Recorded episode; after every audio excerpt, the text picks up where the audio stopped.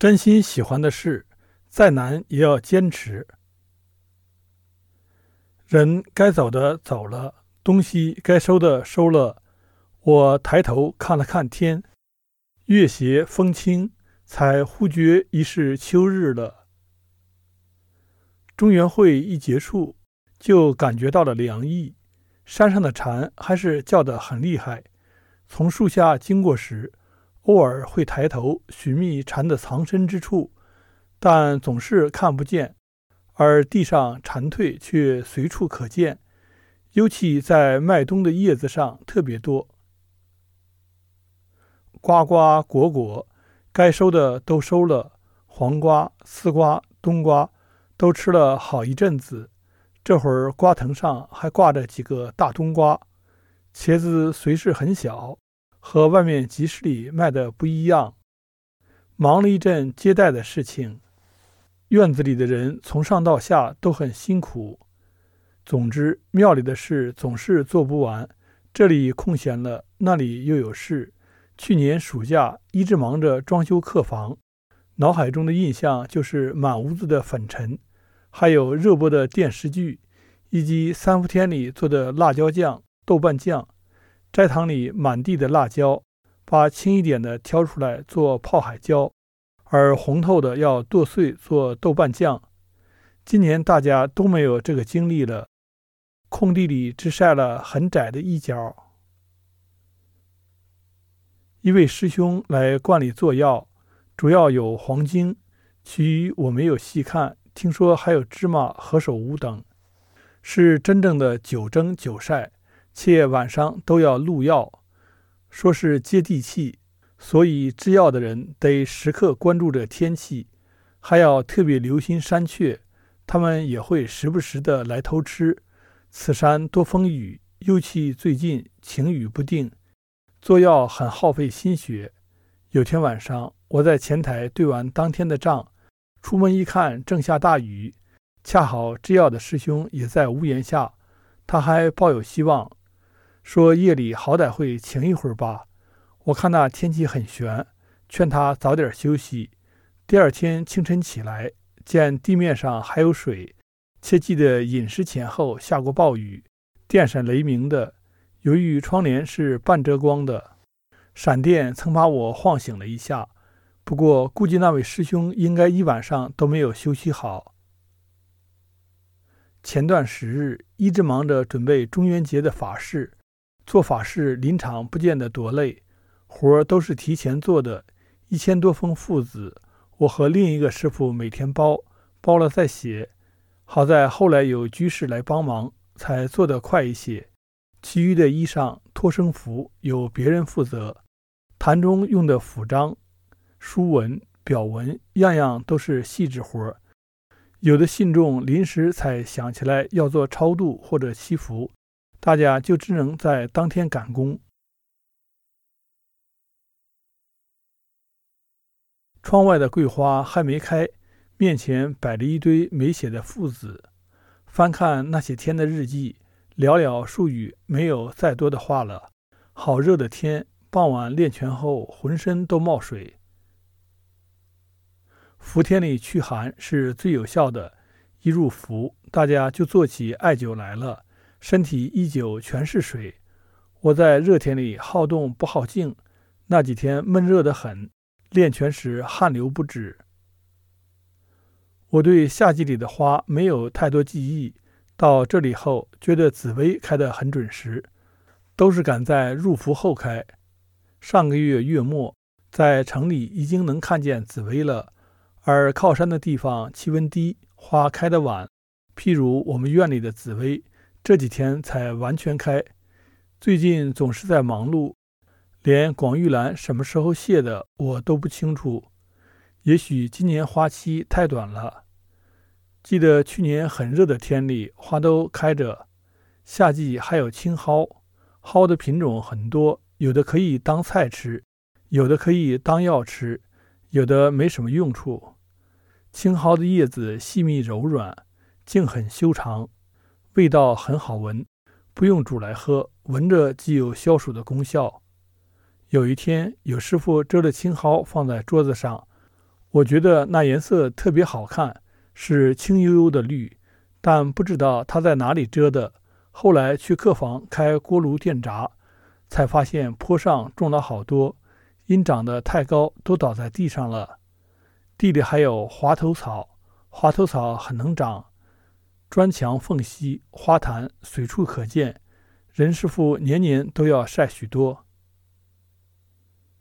今夏总觉得有些遗憾，想起去年和弟弟一起看了绣球花，今年是眼睁睁地看着时间过去。认识没法子。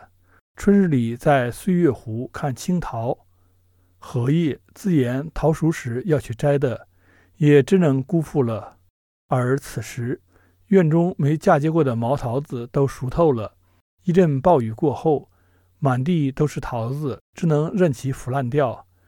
阿姨捡了些好的分给大家吃，虽然很小个，味道确实不错。但真正收拾起来，却并没有太多人吃，也就是尝尝鲜罢了。前几天去买日用品，归途看见深紫色的大丽花、紫红色的木槿，还有彩色的晚饭花，这些我们院子里都没有种植。若不是在山下看见，我几乎要忘记了。晚饭花紫色的居多，也有白色的。前天和一个小师兄散步，他摘了花后，神经兮兮地看着我，问我知不知道怎么玩。我拿了一朵在耳朵上比了比，他十分无语，说：“想不到啊，想不到。”他是之前提过的那个小师兄，一如既往的逗，这回也来帮忙做法事，所以天天都有趣话听。尤其是他讲川剧的词儿，笑死人了。那天他师傅也在，他兴致来了，说以前读书都没认真读，就听戏去了。然后唱了句：“人家的男人才像男人呐，我家的男人他像个灶神呐。”师傅一听，捧腹大笑，看旁边还有游人，急忙叫他住嘴。我从前没怎么听过川剧，一路上听他说剧情，才晓得川剧真是很有意思。这个时节，老百姓家家做酱，做满满的一大缸子，挺挺荡荡的摆在门口的树下，红的红，绿的绿，看起来就很香的样子。我喜欢看别人门口晒的食物，一年四季里也就夏季晒得多。辣椒是最常见的。小时候帮大人收菜，好像比现在看到的品种更多些。除了辣椒，还有白菜、大头菜、豇豆等。看到卖莲蓬的妇人怀里抱着孩子，莲蓬十块钱一束，我买了其他东西，身上钱不够了，就要了比较小的三个，五块钱。他说他平日里都在集市摆摊的，我要买就过去。莲子当天就被我吃完了。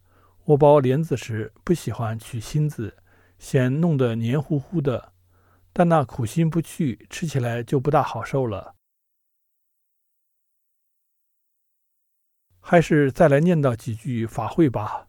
三天的法事其实并不觉得累，因为是很喜欢做的事。最后一场是食时，民间叫放烟口。那天天公作美，一整天都没下雨。坛场照例还是摆在山门口，没有拉电线，掐着时间。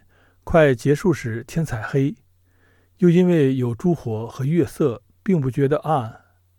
周围的老百姓三三两两来听经闻法，夜色渐渐暗下来时，人就少了。烛火摇曳，经书上的字影影绰绰，人的脸颊看起来比平日里更红润。曾几何时，也是在这扇门旁，我听经师们唱着“一片贪嗔痴，到底成苦海”，心下惊觉，如闻霹雳。而今人还在这里。唱着昔日听过的词，花幡随风飘荡，接引亡灵前来听法。正是香烛花中不夜天，这是经文里的形容。我喜欢“不夜”二字，好像时间是绵绵不绝的。坛中尘秽俱净，清辉彻骨。那些调子觉得很熟悉，一唱就想起来什么似的。好比做旧苦时开头的韵，初分到一宅未先，当自云囊究本源。一唱三叹，如闻故曲。每天院子里都是念经的声音，那声音很是飘渺，很远都能听见。散场后，人该走的走了，东西该收的收了。我抬头看了看天，月斜风清，才忽觉已是秋日了。这些日子里几乎都在学经韵，别的书也没有怎么看。前几天做接待，看经文总是不合适，空闲的时候就翻了翻《百年文言》。里面有一篇弘一法师的《西湖夜游记》，很短的文字，里面有这么几句：“岁月如流，疏遇几年，生者流离，逝者不作，坠欢莫识，久恨在一，留笑标云，魂魄一去，将同秋草，五生渺茫，可欣然感矣。漏下三件。”秉烛言归，幸甚之载，歌一言志，我思古人，识惑我心。